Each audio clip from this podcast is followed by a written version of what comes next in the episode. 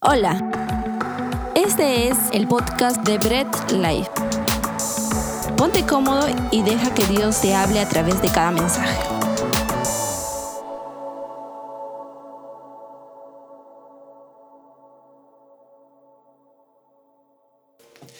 Perfecto, empezamos ahora nuestro mensaje y hemos alabado, hemos adorado, hemos orado juntos. Vamos a empezar nuestro mensaje continuando. Es más, hoy día ya terminamos nuestra serie Conociendo a Dios y vamos a terminar con un tema, oh, un tema de aquellos, ¿ok? Un tema que, que es muy necesario porque se han hecho tantos tabúes, tantas historias, tantos mitos alrededor de este tema y debemos dejar muchas cosas en clara. Vamos a, a lo largo del mensaje vamos a dejar eh, varios textos bíblicos, algunos los vamos a leer, otros lo vamos a dejar con mucha referencia, así que por favor, si tienes un lapicero o donde apuntar, pues apúntalos para que tú mismo puedas leerlo, porque por el tiempo no nos va a alcanzar leer todos los pasajes, pero sí lo vamos a dejar como referencia.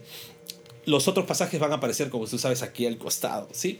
Voy a empezar con, con una frase de un pensador chino, Sun Tzu, un escritor chino que dice, eh, conoce a tu enemigo y conócete a ti mismo y en 100 batallas nunca estarás en peligro. Esto lo dice en su libro El arte de la guerra. Y me encanta esto porque dice, no, conoce a tu enemigo y conócete a ti mismo, ¿no? Y cuando entres, así entres en 100 batallas, pues nunca vas a estar en peligro.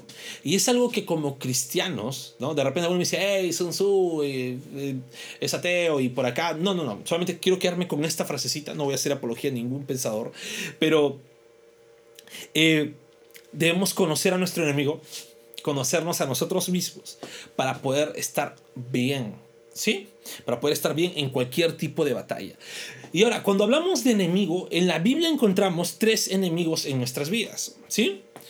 Primero es mi carne, y ese enemigo somos nosotros mismos. O sea, cuando hablamos de mi carne o la carne, cuando la palabra de Dios dice, es tú mismo, eres tú mismo siendo tú mismo, disfrutando y pecando en las cosas que tú mismo deseas hacerlo, eres tú mismo, o sea, esa es la carne, ¿no? Mi naturaleza caída y aunque sí, nosotros los que somos cristianos somos redimidos por el Señor, seguimos en este cuerpo que diario le falla a Dios. Entonces un primer enemigo es la carne. El siguiente enemigo es el mundo, ¿no? Y no hablamos de todo lo que está en el mundo. A veces se malinterpreta cuando mencionamos eh, las cosas del mundo, esto, y pensamos que es todo, ¿no? Oye, la ropa, eh, saca de moda, ah, es del mundo. Peinado a la moda, es del mundo. ¿no? Y todo lo vemos del mundo, del mundo, y no se trata de eso. Cuando hablamos del mundo estamos hablando del sistema de este mundo, el sistema y cómo todo siempre está dando en contra al reino de Dios. A eso nos estamos refiriendo con el mundo, ¿sí? Y por último, Satanás, ¿no? El nuestro tercer enemigo es Satanás y más conocido, ya como lo conoces, como el diablo, exacto. ¿no? Ese es nuestro tercer enemigo. Y bien, hoy día vamos a hablar de este enemigo, vamos a hablar de Satanás, vamos a ver qué, qué, qué, quién es, ¿no? ¿Quién, quién es este Satanás? ¿Es el, el, el, muñequito rojo con colita en puntita y dos cachitos? Vamos a ver, ¿tiene bigotitos, no tiene bigotitos? ¿O es así con sus supercuernos? Vamos a ver qué, quién es Satanás, ¿no? ¿Y por qué es importante, ¿no? ¿Por qué debería ser importante? No, Debemos conocer de Satanás, pero ojo, no debemos llegar al extremo, porque llegar a un extremo es demasiado peligroso. No debemos llegar a un extremo de decir, ah, vamos a estudiar demonología, no, wow, ¿qué nos dice la demonología? Los nombres de los demonios y cuántos demonios habían porque ni siquiera la Biblia lo dice. Ni siquiera vamos a entrar de repente en la mitología, porque algunos dicen, bueno, la Biblia no lo dice, pero en el antiguo Israel sí creían, mira, pero no está en la Biblia, no importa, pero en sus libros, en su mitología, mmm, no sirve de nada ello. Nosotros debemos como iglesia, como iglesia reformada, siempre pegarnos a sola escritura, la palabra, que ya lo hemos visto en algún momento, en alguna prédica, ¿no? Ahora, también hay un gran peligro, por eso digo es importante conocer, hay un gran peligro no conocer la manera en cómo Satanás opera en este mundo. Es un gran peligro, también es un grave peligro, incluso dejadez de parte nuestra de no conocer a nuestro enemigo. Por eso empecé con ese refrán. ¿no? Conoce a tu enemigo, conócete a ti mismo y en 100 batallas nunca estarás en peligro. ¿sí? Ahora, romperemos algunos mitos con respecto a Satanás. ¿Sí? Unos mitos que no son, ¿ok? Un primer mito es el diablo es casi tan poderoso como Dios. No, mentira, Dios es el único ser omnipotente, todopoderoso. Como diríamos en buen peruano, el diablo es un chancay de 20 a su lado. Así que diablo no es casi tan poderoso como Dios. Otro mito, el diablo está en todas partes, pues la omnipresencia es un atributo que solo le pertenece a Dios. Solamente Dios está en todas partes al mismo tiempo. El diablo, no. Como digo a veces, ¿dónde diablos estará el diablo? No, no, no sabemos dónde está el diablo. Tercero, el diablo conoce lo que piensas. Ten cuidado lo que piensas, hermanito, porque el diablo conoce lo que piensas. Eh, no, el diablo no es omnisciente. La omnisciencia también es un atributo que solo le pertenece a nuestro Señor. Así que el diablo no es omnisciente. ¿Sí? Eh, cuarto mito, y este me gusta bastante, ¿no? Es el diablo era el músico del cielo, por eso tienes que tener cuidado con la música que escuchas, bla, bla, bla. No, la Biblia tampoco nos dice que el diablo era el músico del cielo. Hay que analizar bien esos textos que parecieran, ¿no? Pero no, no nos dice. ¿Ok? Lo otro dice, el diablo destruyó la creación, por eso estuvo la creación desordenada y vacía en Génesis 2, Génesis 1, 2. Eh, no, tampoco. Ese es un gran mito y una gran mentira que, que podemos ver a lo largo, incluso dentro de las iglesias se, se, empiezan a decir estas cosas, ¿no? No, esos son mitos con respecto a Satanás. Así que tengamos mucho cuidado. Esto no es Satanás. El diablo no es tan poderoso como Dios. El diablo no está en todas partes. El diablo no conoce lo que piensas. El diablo no era el músico del cielo ni el director de la alabanza en el cielo. El diablo no destruyó la creación. ¿Ok? Por eso la, tierra estuvo desordenada y vacía. ¿No? Y sí lo que debemos entender, Satanás y sus demonios, como eran ángeles a un principio, ¿no? Son seres creados, ellos fueron creados por Dios, al igual, ¿ok?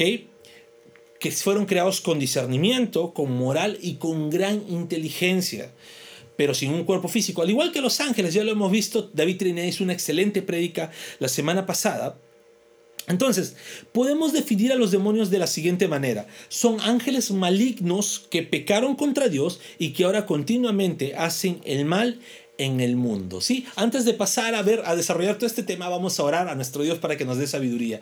Padre amado, te damos a ti la gloria. Ayúdanos, ilumínanos en este tema tan importante, Señor para poder saber, Dios, cómo actuar en estos momentos. Guíanos a través de tu palabra.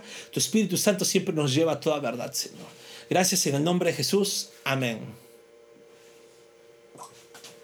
Bien, ahora vamos a empezar, vamos a conocer de nuestro enemigo, vamos a conocer qué onda con, con, con este tipo, ¿no? Que, que, muchos le tienen miedo, ¿no? Muchos le tienen demasiado miedo, pero vamos a ver qué onda con él, ¿sí? Primero vamos a conocer el origen de Satanás y los demonios. Dios no creó, ya hemos visto que el diablo fue un tiempo un ángel y Dios no lo creó como diablo, o sea, no lo, que, no lo creó con maldad porque Dios todo lo hizo bueno. Y leemos, ¿no? Génesis 1.31, que fue el final de la creación, ¿no? El final de los siete días, de los seis días de la creación. Y dice, Dios miró todo lo que había hecho y consideró que era muy bueno. Y vino la noche y llegó la mañana, ese fue el sexto día. Entonces, con esto debemos partir. Todo lo que hizo Dios, todo lo que hace Dios y todo lo que hará Dios, todo lo que crea, es bueno en gran manera. Debemos entender esto. ¿Ok? No debemos pensar que Dios creó la maldad, porque algunos quieren argumentar eso. ¿Por qué Dios creó la maldad? Y no es así. Dios todo lo que hizo, lo hizo bueno. Ahora, en Génesis 3, del 1 al 5, ¿no? Por ahí, eso no lo vamos a leer, pero apúntalo. Ya lo vemos a Satanás como la serpiente, ya lo vemos tentándolo a Eva. Ya lo vemos ahí ya con la maldad en su corazón. Entonces quiere decir que tuvo que haber un momento desde que fue creado hasta esa circunstancia en que él y tanto él y sus demonios pues se pusieron en contra de Dios hasta convertirse en seres malignos. La Biblia no detalla, algunos tratan de detallarlo, en qué momento fue, qué hora fue, qué día fue, cómo fue, si estaban tomando un café o no. La Biblia no da un detalle específico en base a ello. Pueden haber muchos, muchas, muchas, muchas teorías, pero no da un detalle específico. Lo que sí sabemos es que se fue, fue creado como ángel de luz, ¿no? Por eso su nombre, algunos dicen era Lucifer, Luzbel. Pero en algún momento se volvió malo. Entonces, eso sí sabemos. Fue creado bueno y él pecó y se convirtió en un ser de maldad. ¿Ok? Ahora, dos puntos importantes. Satanás es el primer pecador. Él se llenó de orgullo, quiso ser igual a Dios. ¿No? Oye, Nain, ¿y dónde dice eso? Pues puedes verlo en Isaías 14, del 12 al 15, tú lo lees. Pues dice que Satanás decía en su corazón, yo quiero llegar a ser igual que el Altísimo, voy a poner mi trono al costado de él. Mira, qué tal orgullo, ¿no? Qué tal raza. ¿No? Y ese fue el, primer pecado, el orgullo de Satanás al querer ser igual a Dios. Él fue el primer ser pecador. Y el segundo punto importante que debemos entender es que Dios no le perdonó su pecado ni a él ni a sus ángeles. Y también apunta este texto, según de Pedro 2.4 nos dice eso. Dos puntos importantes. Él fue el primer ser pecador y Dios no le perdonó su pecado. Ahora, así como el diablo y sus demonios tuvieron un origen, ¿no? ellos tuvieron un, origen eh, porque fueron creados, también tendrán un final en el día del gran juicio de Dios, en el gran día del Señor. Pero eso lo vamos a ver un poco más adelante. Entonces, ya hemos visto que Satanás tuvo un origen y vamos a ver ahora cuál es la actividad de Satanás y los demonios, ¿no? ¿Qué es lo que hacen, no? ¿O qué es lo que empezaron, empezaron a hacer, no? Y bueno, Primero, Satanás fue el originador del pecado, pecó antes de que pecara el ser humano, ¿no? En primera Juan 3.8 lo leemos, dice, el que practica el pecado es del diablo, porque el diablo ha estado pecando desde el principio. El Hijo de Dios fue enviado precisamente para destruir las obras del diablo.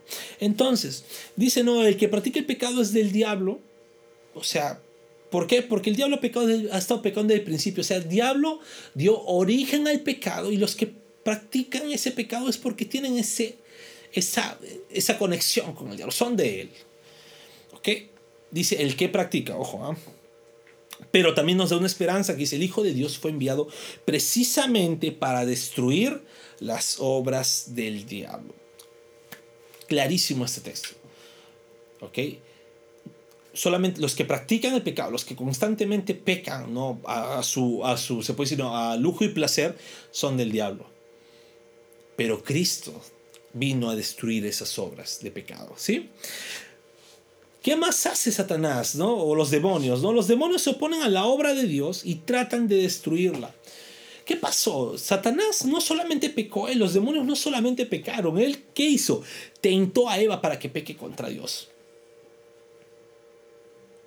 A su primera creación de Dios, a su primer, los primeros seres humanos de Dios, pues Satanás ahí influenció, los tentó para que pecaran contra Dios, contra su creador.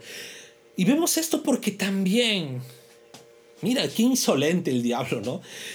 Tentó a Jesús para que fracasara en su misión como Mesías. En Mateo 4 lo puedes ver.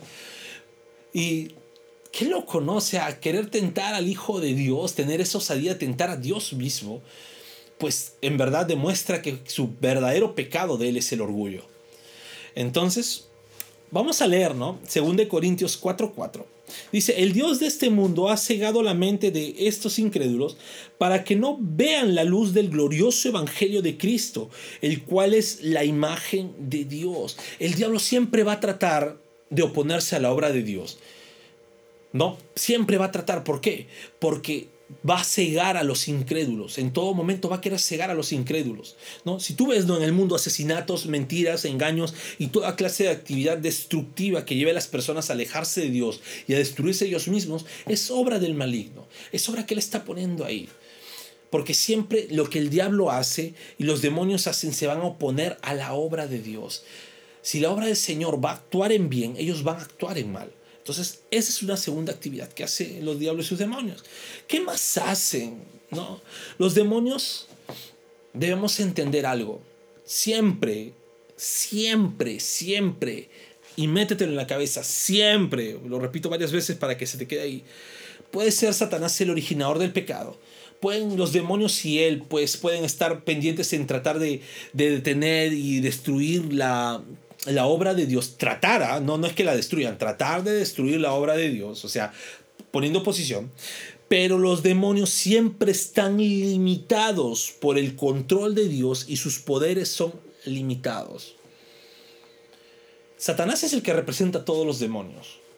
¿ok? Es como que el jefe, el, el, el hombre ahí. Pero incluso él está limitado por el control de Dios. No lo voy a leer porque es bastante largo, pero apúntalo bastante. Job 1 del 6 al 12, ves cómo Satanás, primero los ángeles y también Satanás se presenta ante Dios a rendirle cuentas. Su corazón orgulloso, a pesar de que él quiere en todo momento querer ser más que Dios, no le deja ver que él mismo da, rinde cuentas a Dios porque Dios es soberano sobre todo. Entonces, tengamos ello, ¿no? Satanás no actúa sin el permiso de Dios, es, su poder es sumamente limitado. E incluso podríamos decir, ¿no? Que Satanás está a servicio de los planes de Dios. Y nuevamente vamos a dejar en claro, Satanás no es omnipotente, Satanás no es omnisciente, Satanás no es omnipresente. Está limitado, es completamente limitado. Algunos en algunas iglesias dicen, no, Satanás sí, bueno, es poderoso, ¿no? Porque es un ángel, de todas maneras, bueno, perdió poderes, pero de todas maneras tiene potestad y ello, pero Dios es todopoderoso. Sí, podríamos decir así. Es, su poder de Satanás es limitado. Y de repente por ahí alguno me dice, oye, Nain, pero ¿sabes qué? ¿Cómo entonces, no? Los brujos o personas, esas que hacen hechicerías o dicen ser pactados y bla, bla, bla, ¿no? Y cosas así, ¿cómo a veces te pueden adivinar, ¿no? Y muchas veces cosas que, que solamente dos personas sabían o muy caletitas, ¿no? Cosas muy, muy, muy secretas. ¿Cómo es que pueden saber? Recordemos algo, si hay una actividad espiritual a lo largo del mundo, y ellos, al ser seres creados con inteligencia, con moral, con personalidad, con, incluso con decisiones, pues pueden escucharte. Y no se trata de que, de que ellos escuchen tus pensamientos, sino se trata que ellos están constantemente observándote. Esa es la actividad del diablo. Si es limitada, pero actúa en el mundo aún. Está actuando constantemente en el mundo. Pero recordemos algo, Dios es todopoderoso. Ahora, vamos a ver la actividad del diablo a lo largo de la historia bíblica. ¿Sí? En el Antiguo Testamento, ¿no? El nombre demonio, Satanás sí estaba, ¿no? Pero era muy pocas veces personificado como persona. Hay, hay pocos versículos a lo largo de todo el Antiguo Testamento. Algunos dicen, ah, es que no existía el diablo. No, sí existía, sí existía, pero era muy poco personalizada. Más bien eh, se conoce la actividad demoníaca a través de la idolatría a dioses falsos. ¿no? no lo vamos a leer porque son muy largos los textos. Deuteronomio 32 del 16 al 17, Salmo 106 del 35 al 37, dice, adoraron a dioses falsos, adoraron a los mismos demonios. Dice, esa es la manera como se conocen. Cada vez que veas dioses falsos, ahí es la referencia en el Antiguo Testamento con respecto a la actividad demoníaca. También era muy representativo en toda actividad que destruía las buenas obras de Dios y se caracterizaba por prácticas, por ejemplo, como el sacrificio de niños, ¿no? En Salmo 106, 35 17, que lo, hemos, lo hemos mencionado. Daños corporales hacia uno mismo en Primera de Reyes 19, 28.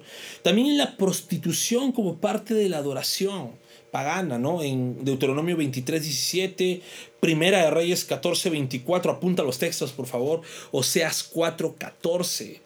¿No? En toda actividad así que iba en contra de la moral de Dios, está representada y, es, los mismos hebreos de esos tiempos, los judíos de esos tiempos, veían la actividad demoníaca ahí. Entonces tengamos muy en claro eso. En el Antiguo Testamento, en todo donde veas dioses falsos, veas prostitución, veas eh, inmundicia, veas obras destruidas, veas de repente flagelos ante uno mismo, todas esas eran eh, actividades demoníacas.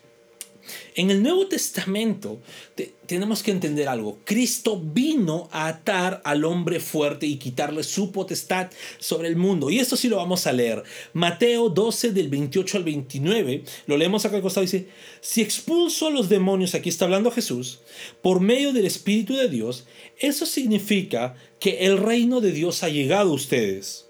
¿O cómo puede entrar alguien a la casa de un hombre fuerte y arrebatarle sus bienes a menos que primero lo ate? Solo entonces podrá robar su casa. Aquí Cristo está diciendo, yo vine, até al hombre fuerte y le quité todo lo que él tenía en sus dominios. Y muchos relacionan este texto, por eso es que nosotros que no somos de, de Israel, no somos judíos, podemos ahora acceder al trono de la gracia de Dios porque el Señor ató al hombre fuerte. Jesús vino a ello. ¿Sí? Ahora, ¿qué pasa con el periodo de la iglesia? ¿No? Ya recordemos que en el Nuevo Testamento Jesús ató al hombre fuerte, pero también el Nuevo Testamento nos relata el periodo de la iglesia. ¿Qué pasa en el periodo de la iglesia? Jesús ató al hombre fuerte, pero también nos dio potestad como hijos, ¿no? potestad de autoridad, sobre las potestades demoníacas. Y también quisiera leer Marcos 16, 17. Dice, estas señales acompañarán a los que crean. En mi nombre expulsarán demonios y hablarán nuevas lenguas.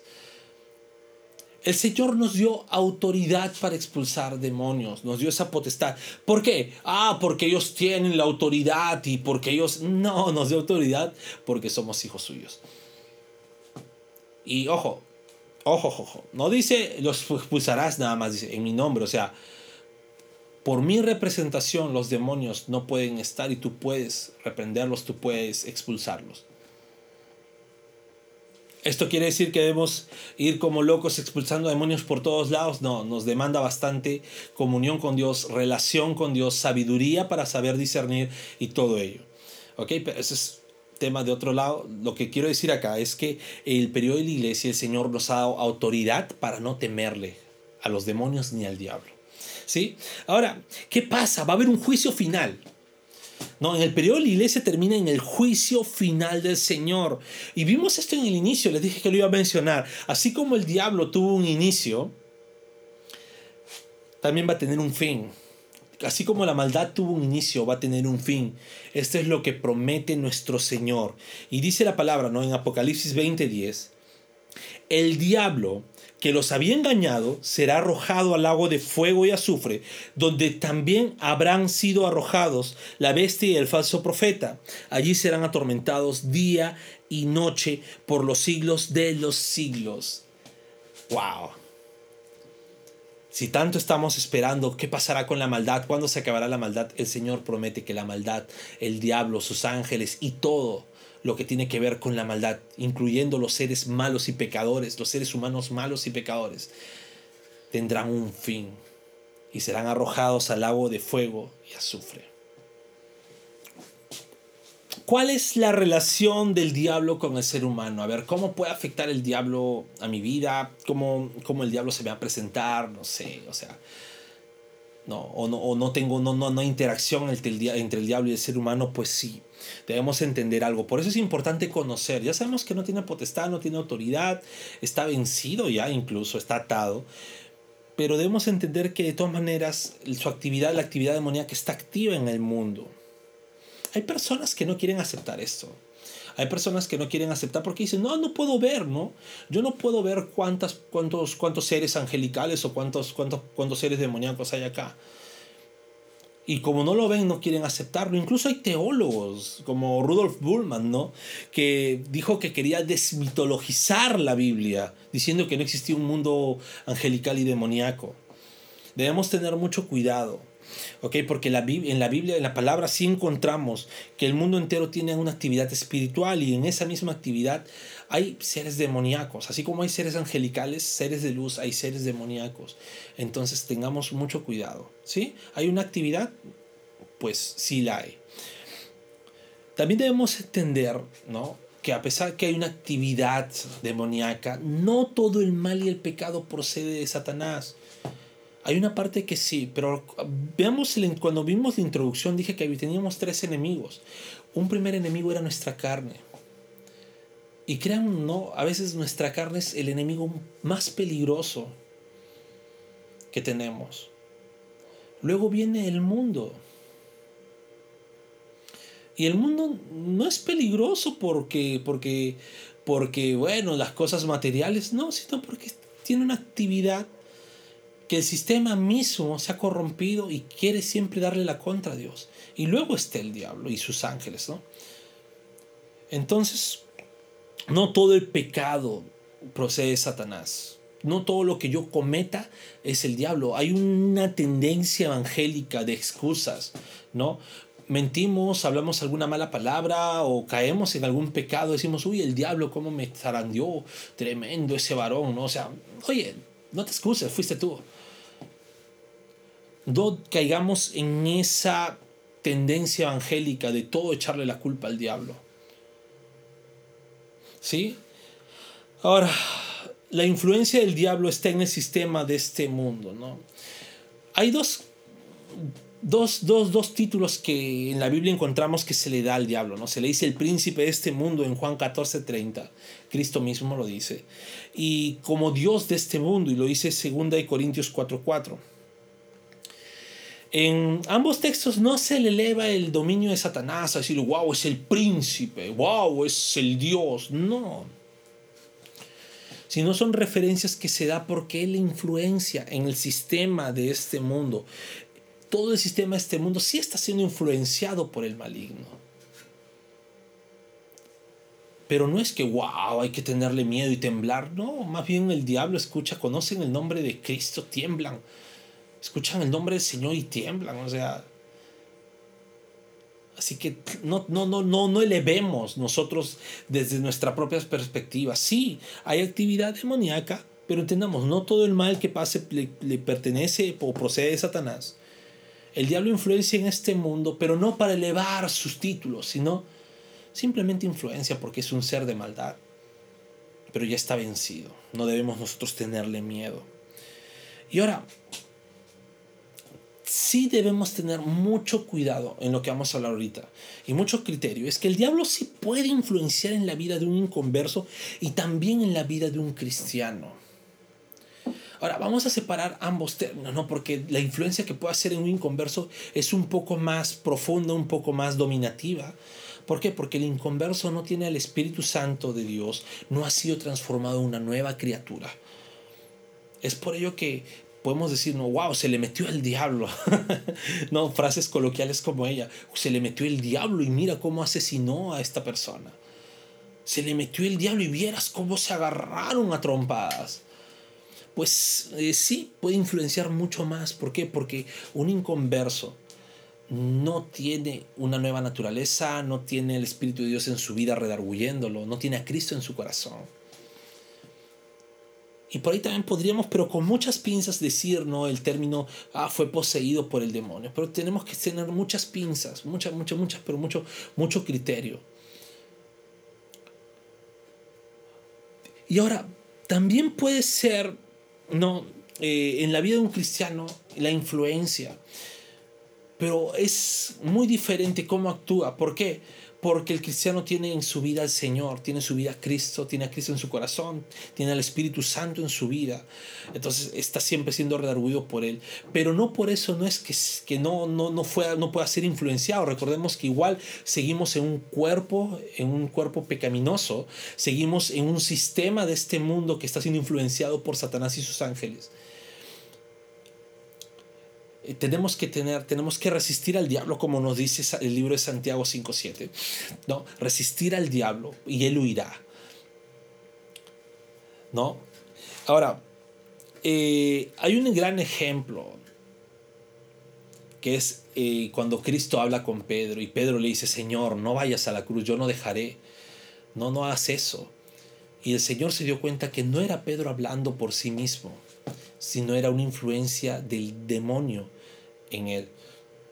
Tampoco era que, que, como algunos predicadores dicen, que era el diablo metiéndose en su lengua y hablando por él. No, no es eso.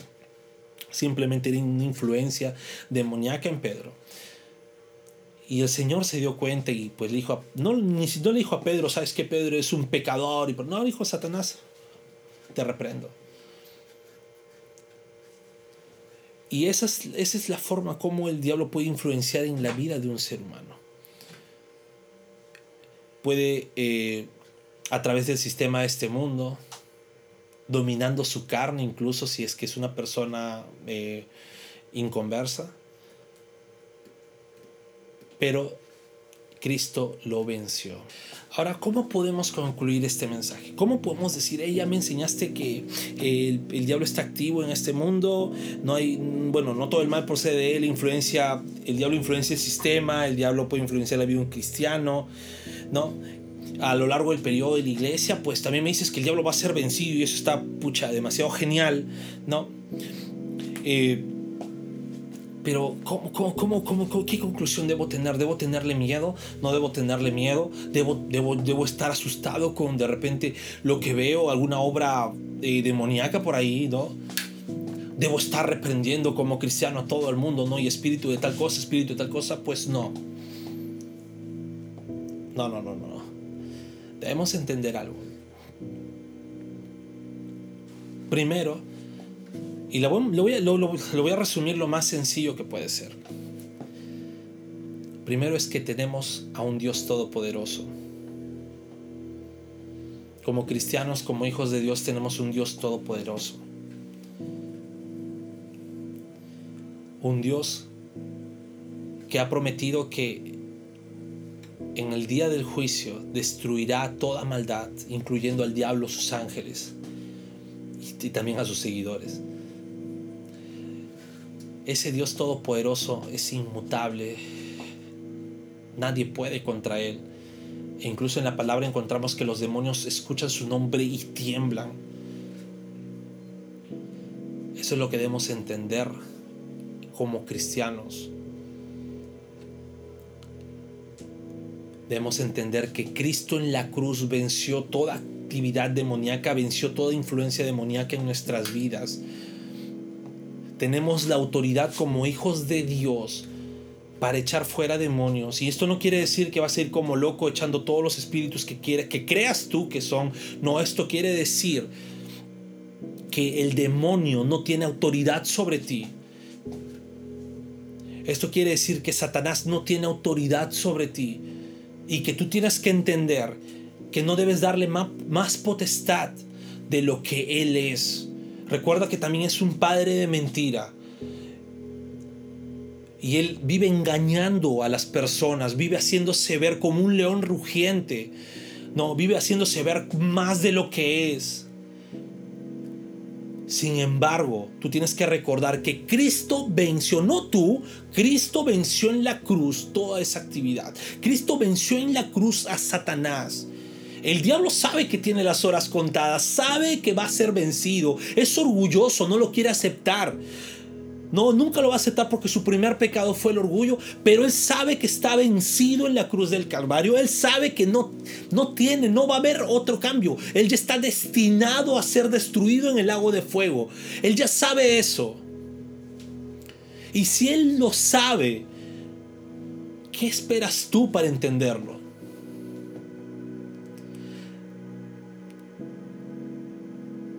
¿Qué esperas tú para entender eso?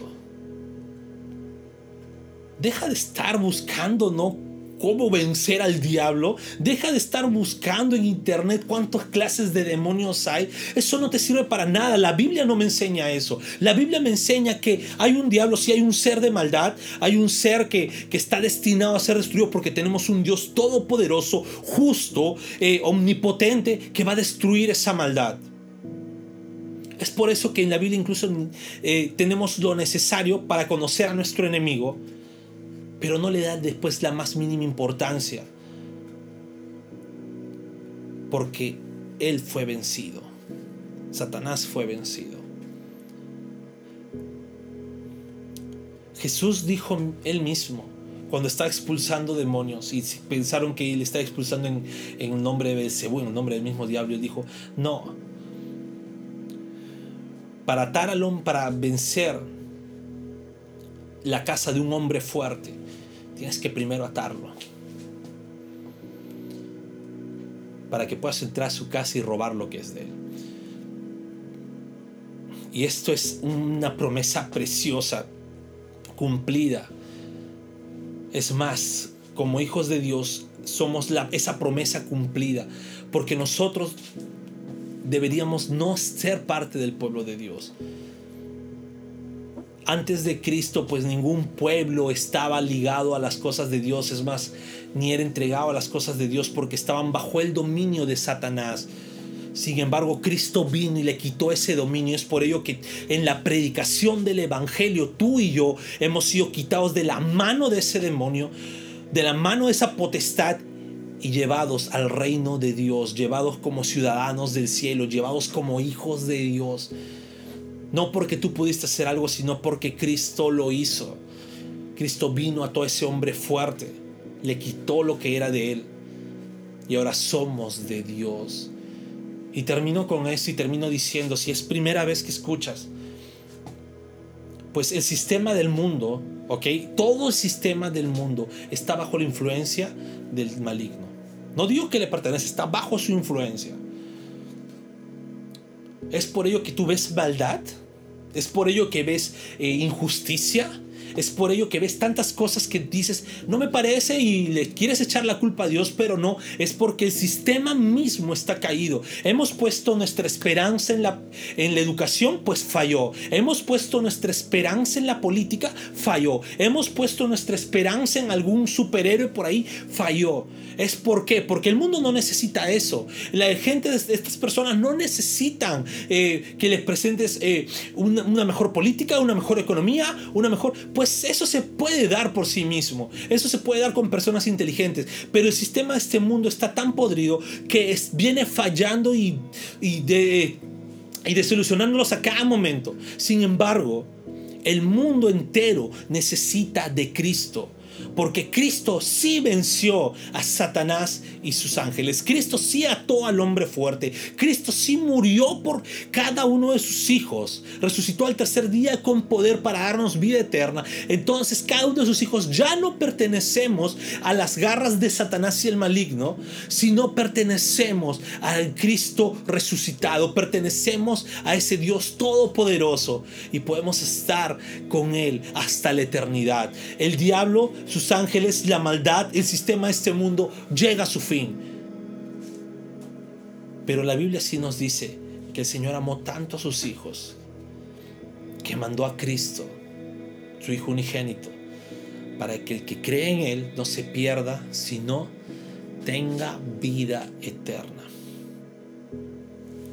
La única manera de llegar al cielo, la única manera de llegar a los caminos de Dios es a través de Cristo en la cruz. Mira, yo solamente te puedo compartir el Evangelio ahora. Si es que escuchas por primera vez, yo solamente voy a compartir la palabra, yo no puedo hacer más. Dios se encarga de tocar los corazones. Pero si me has escuchado, pues créeme, es Dios hablando, haciéndote ver que si seguimos el sistema de este mundo, estamos yendo al mismo fin del diablo y sus ángeles. Si seguimos el sistema de este mundo, estamos yendo camino a ese lago de fuego y azufre.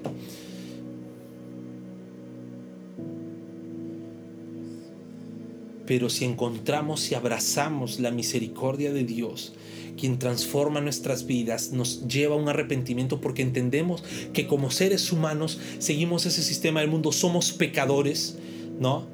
Somos pecadores, pero necesitamos de Dios y entendemos ello, pues vamos a llegar no por nuestros méritos, no por alguna oración que hagamos, sino porque el Señor nos lleva con cuerdas de amor, con brazos de amor, nos transforma, cambia nuestra vida llena de pecado y nos lleva hacia una vida eterna. Y a lo mejor tú me dices, oye, ¿sabes qué? Yo no quiero llegar a los caminos de Dios porque no quiero ser hipócrita. Sé que voy a fallar. Pues bienvenido al mundo de falladores. Bienvenido a este camino donde todos fallan Bienvenido a este camino donde todos somos como esos niñitos que estamos corriendo y a veces nos alejamos un poco, nos desviamos del camino, nos caemos, nos tropezamos, pero su papá está atrás de él, viendo, cuidando, llevándolo, encaminándolo siempre hasta hacerlo crecer como un varón de bien. Ese es el mundo del cristianismo. Ese es el mundo del Hijo de Dios. Esa es la iglesia del Señor. Seres imperfectos, bienvenidos. Somos personas imperfectas. Personas pecadoras, sí, pero perdonadas por un Cristo perfecto, que no tuvo error y pagó el precio. ¿Entiendes? Pagó el precio que tú debiste pagar. Y ese Cristo es el que debemos aceptar en nuestras vidas. A ese Cristo es el que nuestro corazón debe abrirse. A ese Cristo es al que debemos decirle,